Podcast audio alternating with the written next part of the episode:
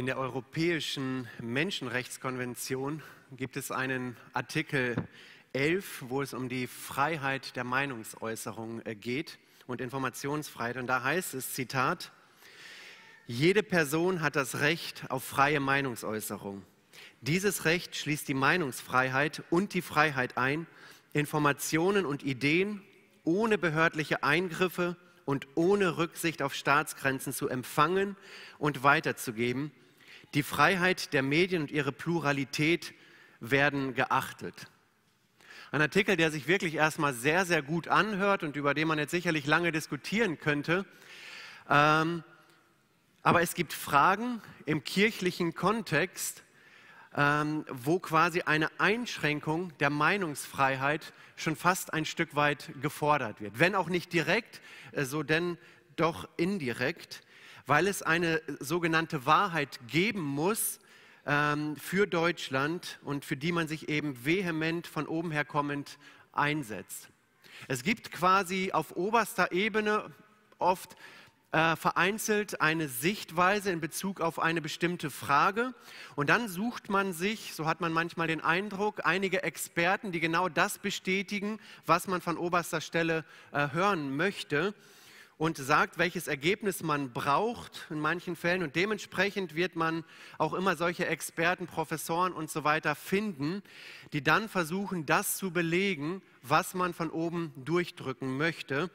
Und dann wird es festgelegt. Ich glaube, wenn wir uns die letzten 10, 15 Jahre anschauen, dann ist, glaube ich, anders. Der ganze Gender-Wahn, all das, was wir erleben, äh, nicht wirklich zu erklären. Es fängt von oberster Ebene an und man gibt vielleicht erstmal in die Medien eine Erstinformation und man schaut sich diese Information an und denkt, das ist ja total vielleicht hirnrissig, das ist ja total kontraproduktiv, wie auch immer. Und im Laufe der Zeit streut man mehr Informationen. Man berichtet massiver darüber. Man baut dieses Thema immer wieder ein, sodass das, was vor 10, 15 Jahren vielleicht noch absolut unmöglich zu sein schien, zu einer Normalität wird. Leider in vielerlei, in vielerlei Hinsicht. Und so fängt man an, gesetzliche ähm, ja, Gesetze zu hinterfragen, neu zu überdenken. Es werden Mehrheiten äh, oder es wird mit Mehrheiten neue Gesetze verabschiedet, wo man aber nicht wirklich weiß, ob die Mehrheit wirklich dafür ist. Und so werden eben neue Meinungen bekannt gemacht und später wird diese Meinung früher oder später auch von der breiten Bevölkerung äh, übernommen, oft eins zu eins übernommen. Und wenn man dann eine Sichtweise hat, die nicht der Sichtweise entspricht, die eingefordert wird, dann wird es schwierig. Dann wird man bestimmte Dinge nicht mehr sagen können, über die man vielleicht einige Jahre zuvor mit einer Selbstverständlichkeit geredet hat. Und hinzu kommt dann eben noch der Zeitgeist. Man möchte auch in einem kirchlichen Kontext, man möchte nicht irgendwie als konservativ abgestempelt werden, als Hinterwäldler abgestempelt werden, weil das wiederum Konflikte bedeutet. Ja, und so überlegt man, ob man seine eigene Position nicht hinterfragen kann um eben von anderen nicht belächelt zu werden. Ich finde es besonders schlimm, wenn so etwas im Bereich des kirchlichen Kontextes geschieht. Und in vielerlei oder in, in, in vielen Fällen habe ich den Eindruck, dass die Kirche, und das hält Einzug genauso auch in die Freikirchen, derart politisiert ist, dass die Meinung zwischen Kirche und Staat manchmal absolut deckungsgleich ist, obwohl ich mich frage, müssten wir als Christen nicht in manchen Fragen eine andere Antwort haben und Flagge bekennen? Ja, ein ganz neues Gesetz, das habt ihr alle sicherlich mitbekommen, wurde gerade vor ein paar Wochen verabschiedet, wo jedes Kind mit 14 Jahren einmal im Jahr für sich selber entscheiden kann, ob er ein Mann oder eine Frau sein möchte. Ja, wenn, man, wenn, man, wenn ich jetzt kein Mann sein möchte, gehe ich zum Standesamt und lasse mir ein W einschreiben äh, und dann bin ich halt eine Frau für ein Jahr. Wenn ich nach einem Jahr keine Lust mehr habe, dann werde ich halt wieder ein Mann. Ähm, und anstatt sich da vielleicht zu positionieren, nicht vielleicht, sich zu positionieren, auch als Kirche und zu sagen, halt, es gibt einen Gott, es gibt eine Schöpfungsordnung und auf die wollen wir uns berufen, schweigt man zu diesem Thema oder hält sich sehr, sehr bedeckt, weil man ja nicht polarisieren möchte. Es gibt eine Meinungsumfrage äh, von der Idea Spektrum, die gezeigt hat, dass die Akzeptanz beispielsweise dieses Gesetzes in kirchlichen Kreisen höher ist als in nichtkirchlichen Kreisen. Und das ist schon sehr erstaunlich. Also man will sich nicht auf biblische Positionen festlegen, ähm, weil es out ist, weil man sonst angefeindet wird. Und so gibt man nach, weil man ja für alle Menschen eine Heimat geben möchte. Alle sollen ja die Liebe Gottes erfahren und wir wollen ja die Menschen in Liebe gewinnen. Also verwässern wir ziemlich viele Dinge, um quasi allen eine Heimat zu geben. Und was passiert? Es geschieht eine Entfremdung in der Kirche und immer weniger Menschen finden eine Heimat.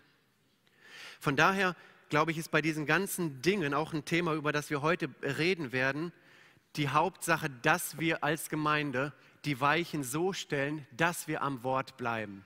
Ganz egal, welche Sichtweisen eingefordert werden, wir haben das Wort Gottes und unsere Kultur braucht sich äh, nicht dem Wort, äh, un, un, unsere Kultur, äh, das Wort Gottes passt sich nicht unserer Kultur an, sondern unsere Kultur orientiert sich an den Maßstäben des Wortes Gottes. Das ist die richtige Reihenfolge, so dass wir eine Gemeinde werden nach der Vorstellung der Bibel und nicht eine Gemeinde nach unserer Vorstellung. Ihr werdet merken, was die Einleitung mit dem zu tun hat, ähm, was der Bibeltext sagt. Ich lese uns den Text von heute aus 1 Timotheus 2, die Verse 8 bis 15. So will ich nun, dass die Männer beten an allen Orten und aufheben heilige Hände ohne Zorn und Zweifel.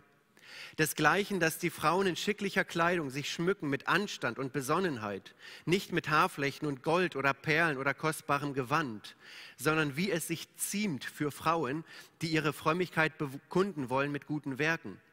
Eine Frau lerne in der Stille mit aller Unterordnung. Einer Frau gestatte ich nicht, dass sie lehre, auch nicht, dass sie über den Mann herrsche, sondern sie sei still. Denn Adam wurde zuerst gemacht, danach Eva. Und Adam wurde nicht verführt, die Frau aber wurde verführt und übertrat das Gebot. Sie wird aber gerettet werden dadurch, dass sie Kinder zur Welt bringt. Und wenn sie bleiben mit Besonnenheit im Glauben und in der Liebe und in der Heiligung. Es geht in diesem ganzen Bibelabschnitt um Männer auf der einen Seite und um Frauen auf der anderen Seite. Das, was Männer und Frauen ausmachen soll. Ja, von daher habe ich die Predigt überschrieben, starke Männer und starke Frauen in der Gemeinde. Ja, hier, wenn man den Text liest, haben viele sofort ein fertiges Urteil. Ja, das ist wieder typisch Paulus. Hier sieht man, welch ein veraltetes äh, Frauenbild er eigentlich hat oder welch ein veraltetes Weltbild ganz grundsätzlich. Er unterstützt quasi dieses autoritäre System. Der Mann hat das, hat äh, das Sagen, die Frau sitzt irgendwo still in der Ecke und soll nichts erwidern können, so ein bisschen. Ja. Äh, das ist auf dem ersten Blick vielleicht, was man ableiten könnte. Aber ich glaube, wir werden am Ende der Predigt merken, dass wir eines Besseren belehrt werden, weil Paulus genau das nicht macht, weil eben kein veraltetes Frauenbild hat, sondern er hat vieles absolut revolutioniert und auf den Kopf gestellt und der Frau Würde und Achtung gegeben geben durch das, was er hier schreibt. Aber zunächst geht es hier als allererstes um uns als Männer. Ja, und jetzt dürfen wir Männer einmal ganz besonders hinhören. Ja, die Frauen kommen anschließend. Es heißt in Vers 8, so will ich nun, dass die Männer beten an allen Orten und aufheben heilige Hände ohne Zorn und Zweifel. Paulus beschreibt in dem ganzen Abschnitt davor, er beschreibt das Evangelium, die Schönheit des Evangeliums. Er hat so viele Perlen, die er uns vorgibt, so ein Blumenstrauß der Größe, der Barmherzigkeit Gottes. Er redet über das Gebet ganz grundsätzlich und sagt eben, zeigt uns einen Blick in das Herz Gottes. Gott ist ein Gott, der will, dass alle Menschen gerettet werden. Und jetzt sagt er, das ist der Wille Gottes, ähm, das Gebet grundsätzlich in den ersten Versen. Gebet, Bitte, äh, Fürbitte für die Regierung, für die Obrigkeit, für die Könige und so weiter. Aber jetzt in Vers 8 wird aus, dieser, aus diesem allgemeinen Appell ein ganz besonderer, spezieller Appell, der an uns Männer gerichtet ist. So will, so will ich nun, dass die Männer beten an allen Orten. Ja, warum nur die Männer? Warum will er nicht, dass die Frauen beten? Er will natürlich auch, dass die Frauen beten. Und ganz ehrlich, was wären wir als Gemeinde, wenn die Frauen, wenn die Schwestern nicht beten würden? Oft sind die Schwestern uns einiges voraus, wenn es um das Gebet geht. Gott hat da so viel in ihnen hineingelegt und wir können dankbar sein für jede Schwester, die wirklich das trägt. Aber Paulus redet hier wiederum in einen gemeindlichen Kontext. Er redet danach von Diakonen, er redet von Ältesten und auch hier schon in einen gemeindlichen Kontext hinein, wo die Männer die Aufforderung bekommen zu beten, natürlich an allen Orten, aber auch in den Kontext der Gemeinde hinein. Ähm, und er sagt, wie gesagt, nicht, dass Frauen nicht beten sollen. Er sagt an anderer Stelle in 1. Korinther 11, Vers 5, jede Frau aber, auch wieder in einem gemeindlichen Kontext, die betet oder prophetisch redet mit unbedecktem Haupt und so weiter. Also er geht davon aus, dass die Frauen im Gottesdienst durchaus äh, Gebete sprechen. In unserer Familie, Familie haben alle den Auftrag, äh, ihr Zimmer sauber zu halten. Aber es gibt einige Mitglieder unserer Familie, die brauchen eine besondere Aufforderung, ihr Zimmer sauber zu halten. Und sie brauchen sie wiederholt und wiederholt und wiederholt. Und manchmal mag man es gar nicht mehr aussprechen. Es ist doch eigentlich klar, dass es alle sollen. Und dennoch äh, gebe ich oder geben wir konkrete Anweisungen. Und so auch hier, alle sollen beten, aber Paulus weiß, dass wir Männer eine ganz besondere Aufforderung zum Gebet brauchen, weil wir vielleicht in der Gefahr stehen, es zu wenig zu tun und zu verlieren in dem Alltag. Ja, ich will, es ist der ausdrückliche Wille und dass die Männer beten an allen Orten. Ja, natürlich, es geht um an allen Orten, auf der Arbeitsstelle, im Auto, im Urlaub, da wo ich mich befinde, im Kämmerlein, aber es geht natürlich auch ganz konkret um die Gemeinde.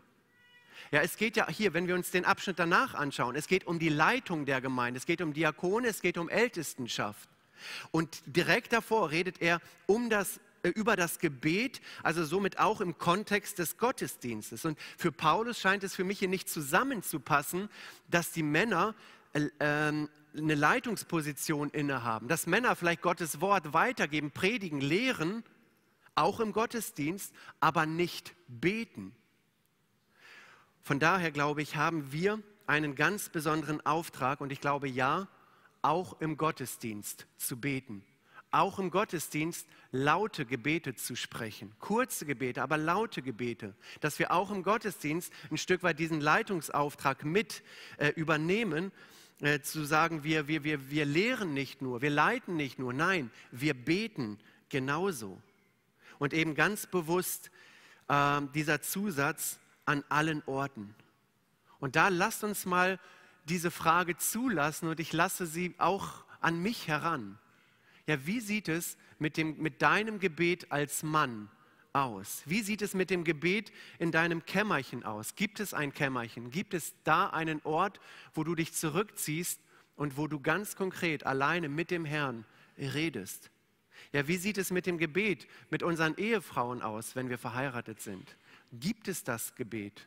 Ja, ich habe von Ehen gehört, wo die Ehepaare seit 10, 15 Jahren nicht miteinander gebetet haben. So etwas darf es nicht geben, liebe Männer. Und wenn wir nicht beten mit unseren Frauen, dann lasst uns heute nach Hause gehen und lasst uns heute anfangen, mit unseren Frauen zu beten, ein Gebet zu sprechen. Wenn wir es verlernt haben, liebe Männer, äh, liebe Frauen, erinnert die Männer und sagt, der Prediger hat gesagt, wir sollen heute beten, erinnert die Männer.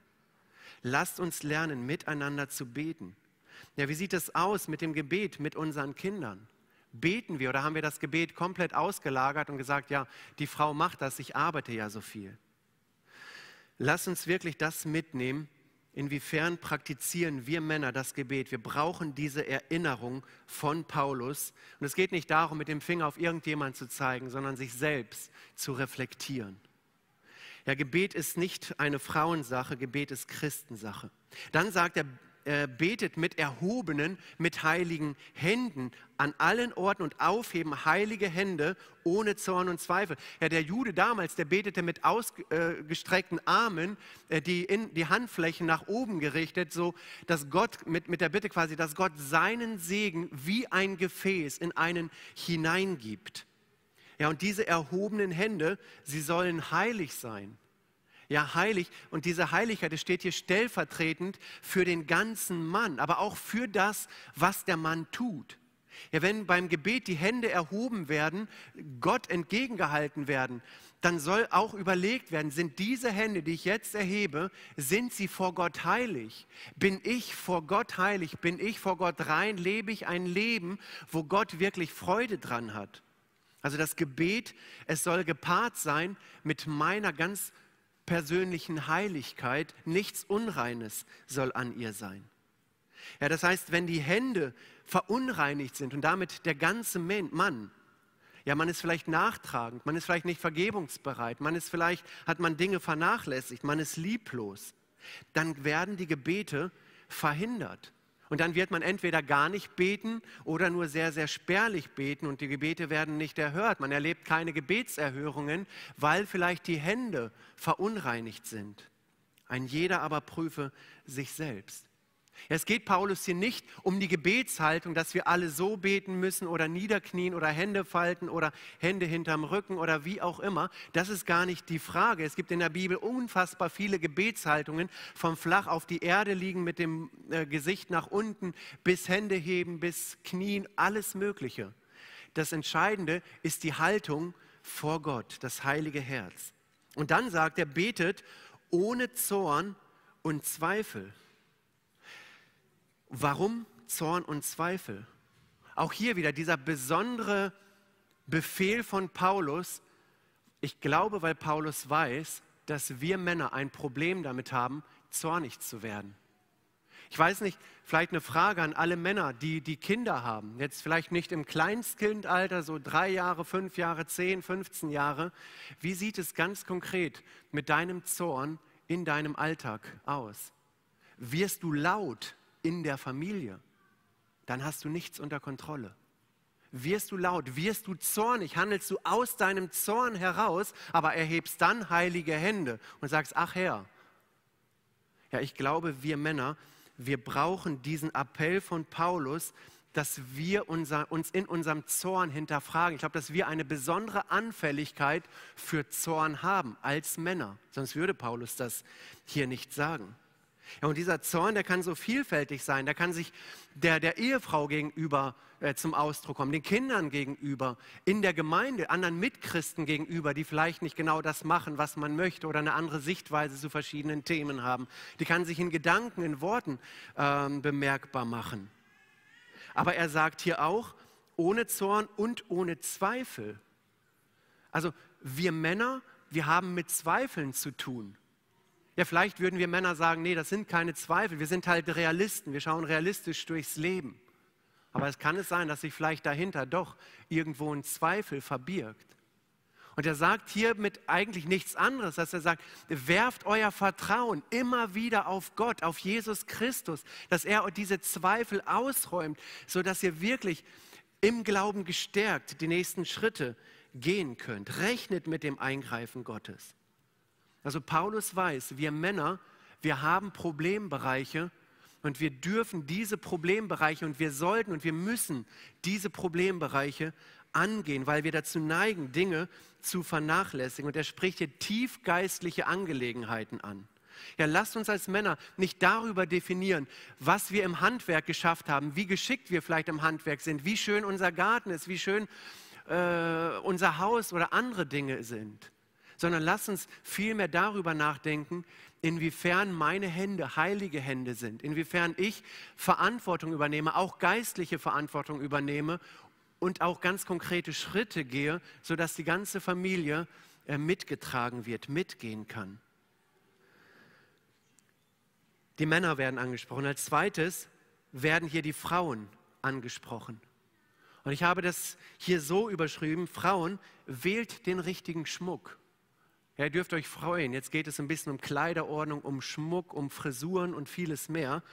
Er sagt zunächst in Vers 9, desgleichen, dass die Frauen in schicklicher Kleidung sich schmücken mit Anstand und Besonnenheit. Nicht mit Haarflächen und Gold oder Perlen oder kostbarem Gewand, sondern wie es sich ziemt für Frauen, die ihre Frömmigkeit bekunden wollen, mit guten Werken. Also ich will, dass die Männer beten, ich will, dass die Frauen sich schmücken. Kosmeo ist das Wort. Ja? Das deutsche Wort Kosmetik wird davon abgeleitet. Also Paulus will, dass es Kosmetik im Leben einer Frau gibt. Der ausdrückliche Wille. Ähm, aber wie soll diese Kosmetik ganz konkret äh, aussehen? Er benennt hier ganz konkrete Dinge.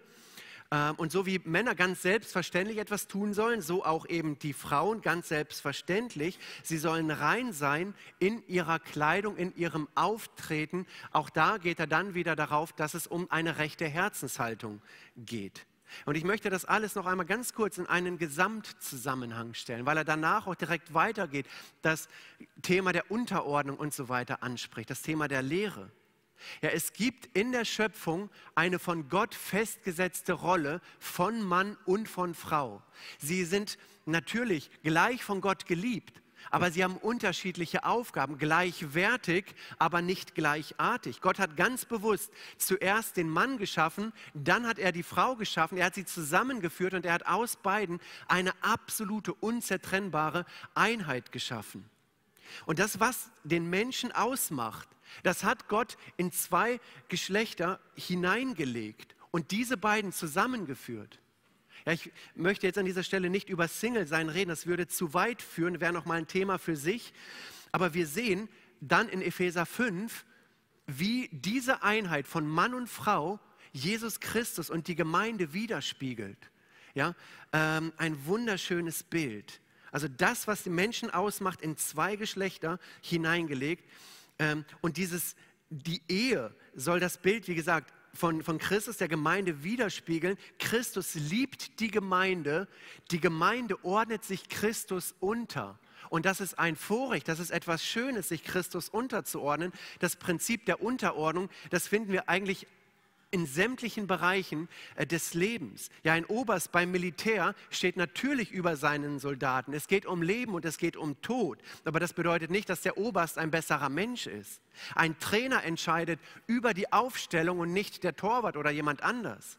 Ja, der Chef entscheidet, wie viele Personen eingestellt werden und nicht der Azubi, der erst drei Tage da ist. Ja, die Eltern entscheiden, äh, in welche Schule die Kinder gehen und nicht das Kind entscheidet. Die Ältesten tragen ein Stück weit Verantwortung für die geistliche Ausrichtung in der Gemeinde und nicht der Neubekehrte, der gerade in der Gemeinde dazugekommen ist.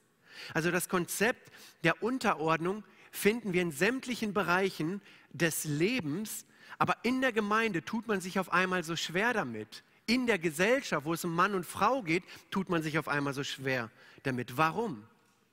Ich glaube, die Antwort ist ganz einfach.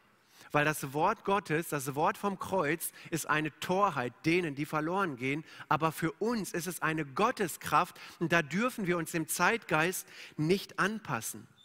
Ja, Mann und Frau gleichwertig, aber nicht gleichartig. In Galater 3, Vers 28 finden wir einen sehr, sehr bekannten Vers, der immer wieder angeführt wird, von verschiedenen Theologen angeführt wird und womit quasi eine Gleichmacherei betrieben wird im Bereich der Unterordnung, im Bereich auch gleich der Lehre der Frau und vieles mehr.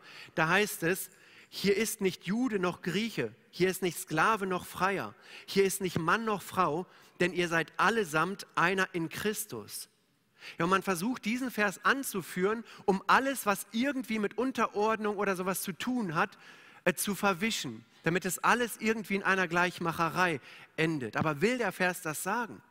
Ja, dieser Vers, da geht es um Gnade und Gesetz, da geht es um die Erlösung. Ja, egal wer du bist, egal welchen Stand du hast, egal ob Mann oder Frau, das Gnadenangebot, das gilt dir und du darfst es annehmen und du wirst von Jesus Christus äh, angenommen. Aber es geht hier nicht um die Rollenverteilung, die Gott schon in die Schöpfung hineingelegt hat, dass der Mann ganz selbstverständlich andere Aufgaben hat als die Frau. Und wir als Gemeinden, wie gesagt, müssen uns hüten, die Geschlechter und die Rollen kaputt zu machen, sondern wir brauchen die Demut zu sagen, Gott, du weißt es besser. Und wenn du es sagst, auch wenn, ich, wenn es schwer ist, äh, zu dem zu stehen in der heutigen Zeit, wollen wir es dennoch tun, weil du es sagst. Und was sagt Paulus jetzt in diesem gesamten Kontext über die Frau im Gottesdienst, in der Gemeinde? Er sagt, wähl die richtige Kosmetik. Desgleichen, dass die Frauen in schicklicher Kleidung sich schmücken mit Anstand und Besonnenheit, nicht mit Haarflächen und Gold oder Perlen oder kostbarem Gewand. Ja, sie brauchen Kosmetik, aber diese Kosmetik soll nicht in erster Linie äußerlich sichtbar sein, sondern sie beinhaltet Anstand, sie beinhaltet Besonnenheit. Ja, was Paulus nicht machen will, er will nicht, er sagt hier nicht, Schmuck ist etwas Schlechtes, Kosmetik ist etwas Schlechtes, ich verbiete es. Nein, das macht er hier nicht, sondern er legt hier den richtigen Schwerpunkt, worauf man den Fokus als Frau setzen soll.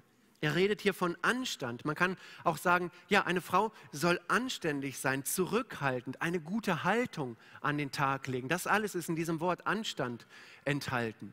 Er redet dann von Besonnenheit, recht ähnlicher Inhalt, ja, eine Vernünftigkeit, eine Selbstbeherrschung, eine Mäßigkeit, Sittsamkeit. Ja, man ist diskret, man ist taktvoll im Umgang mit den anderen. Ja, und es geht hier, wie gesagt, um einen Kontrast. So sollen sie sein und so sollen sie nicht sein. Das macht Paulus an anderen Stellen auch. Er sagt, berauscht euch nicht voll Wein, sondern lasst euch vom Geist erfüllen. Und hier äh, sagt er auch, sie sollen sich schmücken so und nicht so. Und wie sollen sie es nicht machen? Ähm, hier eben eine herausragende oder, oder, oder der herausragendste Schmuck überhaupt soll der Charakter sein.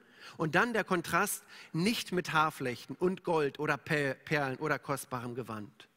Ja, Haarflecht noch für die damalige Zeit. Natürlich ist es schön, wenn Frauen hier schöne Frisuren haben und sich schön machen, gar keine Frage. Aber damals war es eben so, dass diese Frisuren den Frauen überaus wichtig war. Man hat unglaublich viel Geld investiert. Es wurden damals irgendwelche Hochsteckfrisuren gemacht, dass man reinkam, dass man sofort aufgefallen ist, Mensch, da ist eine Frau, die hat richtig investiert, die hat, die hat sicherlich einen guten Stand, sie wollte gesehen werden.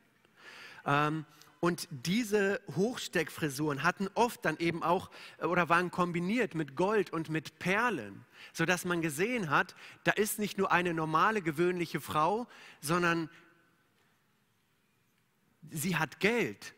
Und durch das Geld, ja, äh, Kleider machen Leute, ja, dass man da äh, Ansehen haben wollte.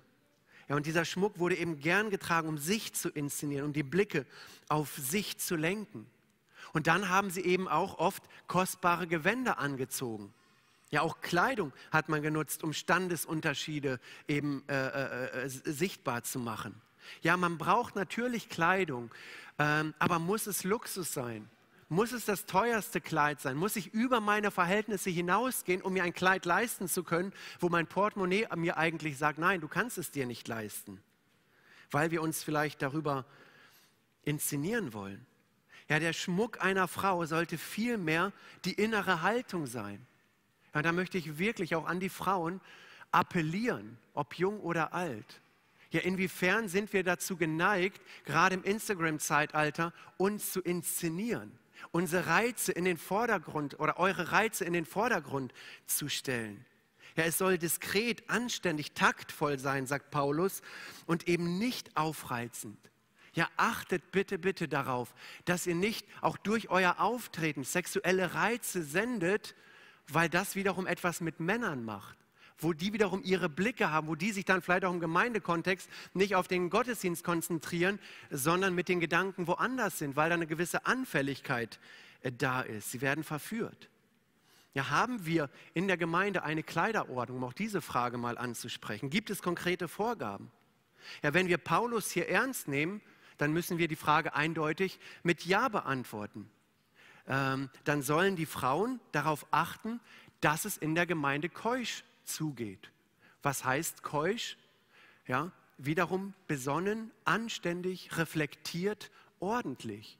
Ja, es ist schön. Ich freue mich auch, äh, dass wir so viele schöne Schwestern haben, die von Gott besonders schön, ich glaube viel schöner als Männer gemacht sind. Und wenn sie sich schön machen, dann ist es wunderbar, ein tolles Geschenk Gottes aber übertreibt es bitte nicht. Ja? Ähm, und ich glaube, darauf sollte der Fokus liegen, auf die innere Haltung. Wie bei den Männern die innere Haltung, so geht es auch Paulus hier um die innere Haltung. Ja, Gemeinde ist kein Modewettbewerb. Ähm, es geht nicht darum, dass man nach Hause kommt und sich dann darüber unterhält, welche Frau was getragen hat und so weiter sondern zu Hause sollte es darum gehen, hat mich das Wort Gottes angesprochen, hat es in meine Lebenswirklichkeit hineingesprochen und nicht diese anderen Dinge. Ein jeder prüfe sich selbst. Und dann sagt er zu den Frauen, sondern wie es sich ziemt, die ihre Frömmigkeit bekunden wollen mit guten Werken. Also es wird ja ein Alternativprogramm angeboten, tut gute Werke. Ja, und er verstärkt es hier nochmal, also wie es sich ziemt, so wie es sich gehört. Also es soll eine gewisse Selbstverständlichkeit sein im Leben als Frau, im Leben mit Jesus. Ja, das, was man zeigen soll, wenn man mit Jesus unterwegs ist, ist eben nicht sich selbst zu präsentieren, die eigene Schönheit, nicht die Selbstverwirklichung, sondern im Gegenteil, ich soll mich, und die Frau soll sich hervortun, wir Männer natürlich genauso, durch gute Werke dass es durch die Werke in unserem Leben sichtbar wird, dass Jesus die Regie in unserem Leben hat. Ja, sie sollen ihre, die ihre Frömmigkeit bekunden wollen, die zeigen wollen, Jesus ist mein Vorbild, ihm will ich nacheifern. Und dann, wie gesagt, mit guten Werken, ja, innerhalb der Gemeinde, mit guten Werken. Und es gibt auch für Frauen so viele gute Werke, die man auch innerhalb der Gemeinde tun kann. Ähm, und da werde ich gleich noch zwei Sätze zu sagen. Und das ist hier die Aufforderung von Paulus, nicht von mir. Aber dann sagt er auch in Vers 11, dass die Frauen eine lernende Haltung haben sollen. Eine Frau lerne in der Stille mit aller Unterordnung. Ja, das ist eigentlich ein Satz, den man heutzutage so nicht wirklich sagen darf. Und ich bin dankbar, dass Paulus es sagt und nicht ich es sagen brauche. Äh, für die heutige Zeit nicht zeitgemäß. Aber denken wir wiederum in die damalige Zeit zurück. Da war es quasi eine Sensation, was er hier sagt. Ähm, an vielen Stellen in der Bibel lesen wir, dass die Männer hart arbeiten sollen, im Wort studieren sollen, in der Lehre bleiben sollen, Verantwortung, geistliche Verantwortung übernehmen sollen. Und jetzt werden hier die Frauen mit einbezogen. Auch sie sollen genauso eine lernende Haltung haben. Sie sollen sich Christus unterordnen, Gottes Wort ernst nehmen, Gottes Wort in ihr Leben hineinwirken und immer und immer mehr dazu lernen wollen. Ja, nicht zu sagen, ich bin Mutter, ich habe schon die Erziehung von zwei Kindern, vier Kindern, ich habe noch einen Job, ich bin ausgelastet, ich kann nicht mehr. Den Rest soll der Mann machen, er hat ja die geistliche Verantwortung. Nein, alle Menschen, auch die Frauen, sollen eine lernende Haltung haben und hier insbesondere die Frauen. Ja, damals war es so, dass die Rabbis teilweise keine Frauen unterrichtet haben, weil es eben Frauen waren. Und wenn sie Glück gehabt haben, dann durften sie hinter so einem verschlossenen Vorhang zuhören, was irgendein Rabbi dann äh, unterrichtet, gelehrt hat. Und Paulus sagt, die Frauen sollen mit hineingenommen werden, sie sollen genauso hinhören, sie sollen lernen, sie sollen wachsen, sie sollen reifen, sie sollen verstehen, aber in einer Art, die Gott in den Vordergrund stellt. Ja, welch eine Wertschätzung. Die Blicke nicht auf sich, sondern lernen, um die Blicke noch mehr auf Gott zu lenken. Und dann sagt er eben genau das, was ich eben schon ausgeführt habe, mit aller Unterordnung. Ja, mit aller Unterordnung. Ja, Frauen sollen lernen und studieren. Also wir sehen ja Maria zu den Füßen Jesu, wie sie gelernt hat, von Jesus studiert hat. Aber hier mit aller Unterordnung. Also mit aller, also eine, eine, eine Haltung der Freiwilligkeit, aber die doch eine gewisse Konsequenz hat, wo man etwas ganz bewusst tut. Ich ordne mich bewusst unter. Warum? Ja, was es bedeutet, das lesen wir in Epheser 5. Und glaubt mir, wir Männer, wir haben den viel, viel schwereren Auftrag.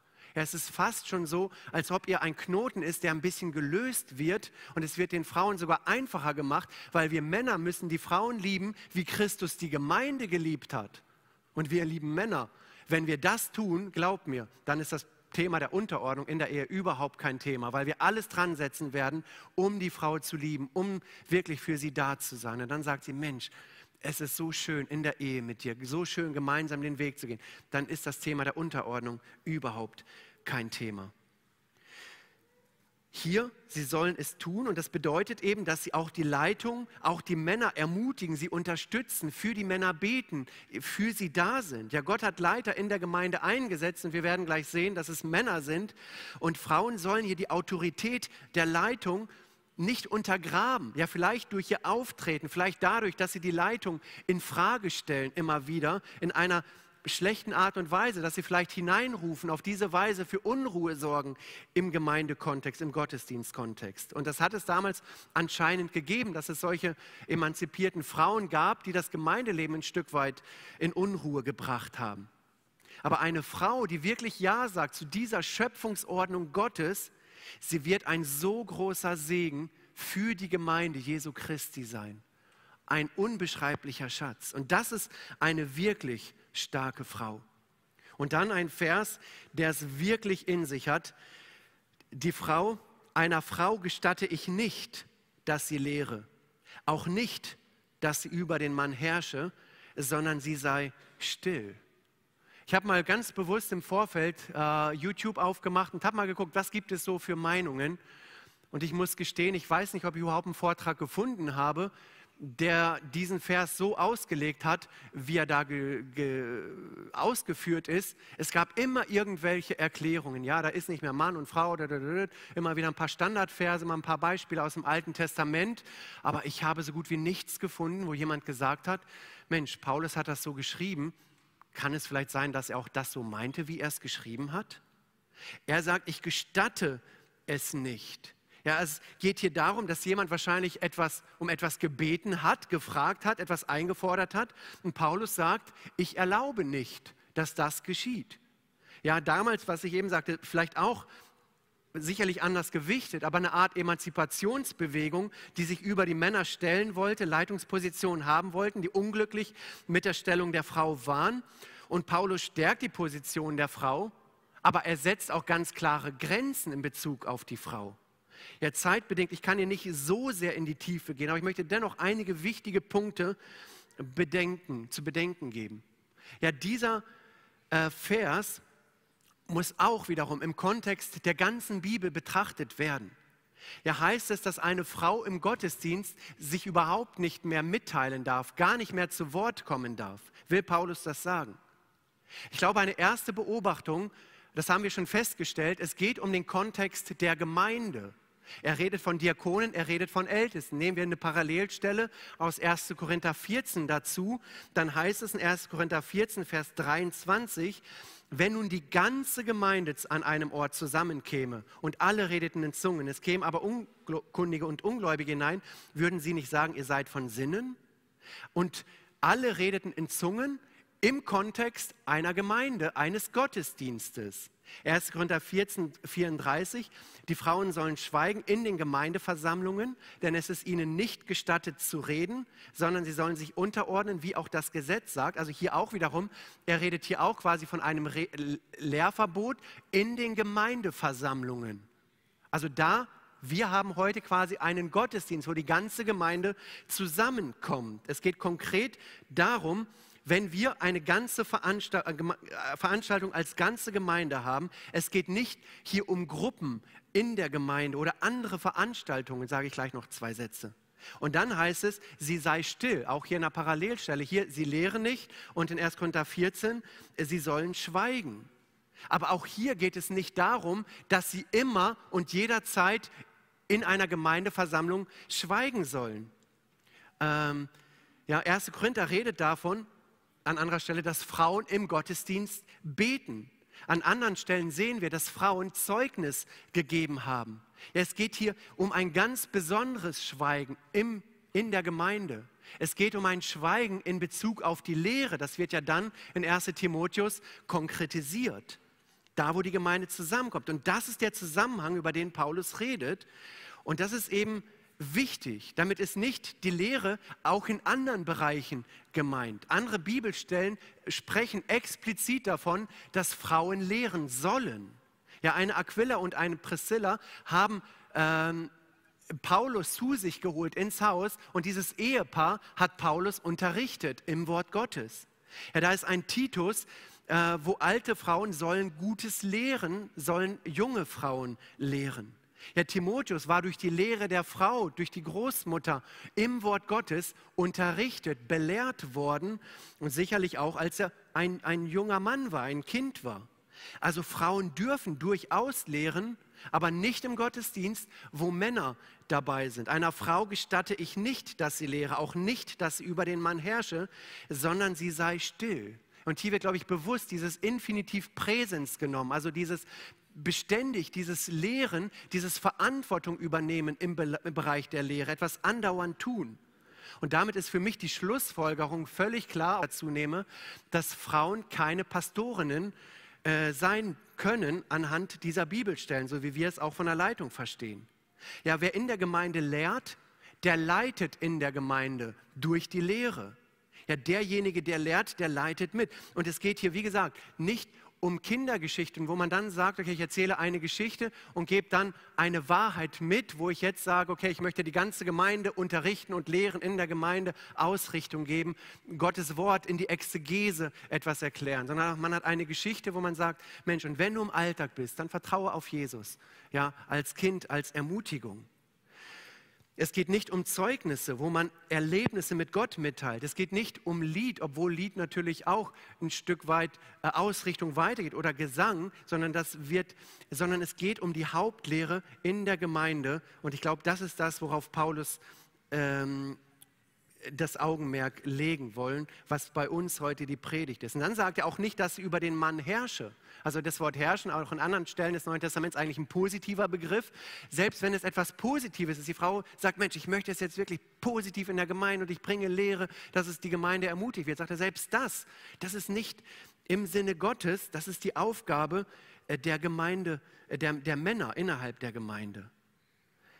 Ja, bis ins 20. Jahrhundert war das die gängige Meinung in den Gemeinden.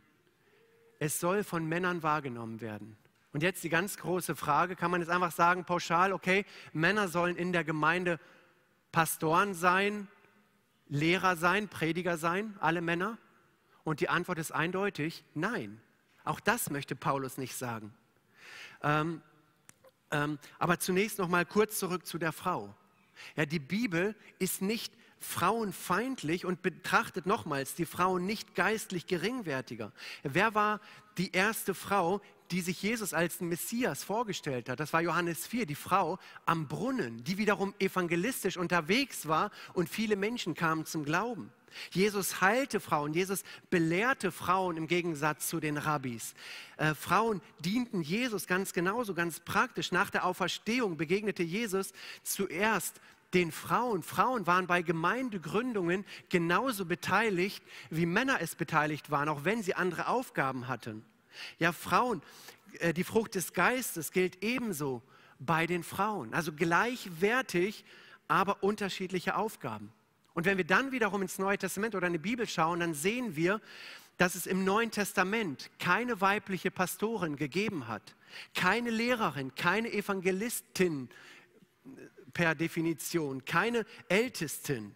Ja, direkt im Anschluss ist von Ältesten die Rede und dann wird gesagt, Mann einer Frau. Ja? Ähm, das Neue Testament zeigt, dass wir keine lehrende Frauen haben. Natürlich, es gibt äh, Philippus Töchter, wo auch von Weissagung die Rede ist. Da müsste, haben wir jetzt leider nicht die Zeit, würde hier zu weit führen. Aber ich glaube nicht, dass hiermit die Hauptlehre in der Gemeinde, die Ausrichtung in der Gemeinde gemeint ist. Sicherlich nicht.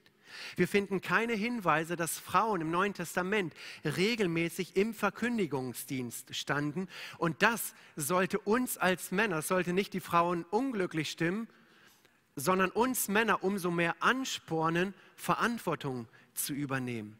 Ja, und das ist eben das, wenn wir hinschauen. Sie gaben Zeugnis, sie überbrachten die Auferstehungsbotschaft den Jüngern, sie lehrten andere Frauen, sie unterrichteten in ihren Häusern, aber sie lehrten nicht in der Gemeinde. Ja, und viele machen dann ein so großes Drama daraus, dass doch diese Frage heute nicht mehr so gesehen werden darf. Es muss kulturell gesehen werden. Aber warum haben wir im Alten Testament dasselbe Prinzip? Ja, es gab da vielleicht eine Prophetin, die Gott erweckt hat. Es gab da vielleicht mal eine Königin, die Gott eingesetzt hat. Aber gab es Priesterinnen? Gab es Frauen, die wirklich am Tempel gedient haben, die aus der Tora gelesen haben und das Volk unterrichtet haben? Nein, das finden wir nicht. Und so sehen wir den großen roten Faden, angefangen von der Schöpfung hin bis zum Volk Israel, bis hin zum Neuen Testament, wo wir einen roten Faden haben und wo wir uns vor Gleichmacherei hüten müssen. Nicht, aber auch da wieder, und da komme ich nochmal kurz zurück zu uns Männern, nicht alle Männer sollen lehren. Ja, wenn er sagt, einer Frau gestatte ich nicht, dass sie lehre, bedeutet es nicht, dass alle Männer lehren. Ja, ungläubige Männer dürfen nicht lehren. Damit sind es schon mal sehr wenige Männer. Männer, äh, die außerhalb der Gemeinde sind, dürfen natürlich nicht lehren und die Richtung der Gemeinde vorgeben. Ja, der Neubekehrte, er soll nicht lehren. Derjenige, der nicht begabt ist in diesem Bereich, soll nicht lehren. Und damit schränkt es wiederum alles komplett ein. Ähm, es bleibt gar nicht ein so großer Teil von Männern übrig, die lehren dürfen. Haben auch Frauen die Gabe der Lehre? Ich glaube, in vielen Fällen wären Frauen sogar die besseren Lehrer ähm, in ihrer Erkenntnis oder in der Art und Weise, wie sie lehren würden. Aber Gott hat es sich ebenso gedacht. Und sie haben die Aufgabe, sie überall einzusetzen, aber eben nicht in den Gemeindeversammlungen. Ja, Lehre in der Kinderstunde. Ich denke, das ist durchaus in Ordnung, in der Jungschar, in der Teenie. Ich denke, wenn die Frau auch mal ähm, eine Kleingruppe auch mal anleitet und da Impulse weitergibt, dann kann es durchaus in Ordnung sein, wenn der Hauskreis es so für sich beschließt. Ja, wir haben das ja so bei uns, dass die Kleingruppen von Männern angeleitet werden. Und wenn das dann so in Absprache ist, kann das durchaus auch der Fall sein. Ja, also ich glaube, dass wir da gewisse Möglichkeiten haben, weil auch die Bibel immer wieder verschiedene Beispiele gibt, aber eben keine, in, in, ist immer die Frage, um, in welchem Rahmen diese Gabe des Lehrens ausgelebt wird. Ja, und welches Bild würden wir auch in der Gemeinde äh, abgeben, wenn die Frauen, die Frauen sind so fähig, die sind so engagiert, sie würden innerhalb von Monaten äh, das Ruder übernehmen. Und wenn sie dann in der Gemeinde das Ruder haben, dann würden sie es zu Hause, und würden die Männer sagen, ja, wenn ich es in der Gemeinde nicht brauche, brauche ich zu Hause auch keine Verantwortung zu übernehmen. Ja, und das wäre quasi so, ein Teufelskreislauf, der dann äh, starten würde, wo wir Männer komplett wenig Verantwortung übernehmen. Also überall auf der Welt gibt es eine Rollenverteilung. Unterschiedliche Personen haben unterschiedliche Aufgaben, aber innerhalb der Kirche wehrt man sich mit Händen und Füßen. Das darf es doch nicht geben. Und es wird alles gleich gemacht und das ist falsch. Warum durften im Alten Testament einige Stämme etwas machen, was andere Stämme nicht machen dürfen? Das ist doch ungerecht. Nein, das ist nicht ungerecht. Gott hat es sich so gedacht, Gott hat es so angeführt, angeleitet und das Volk hatte es so gemacht. Es wird nicht weiter begründet. Ja?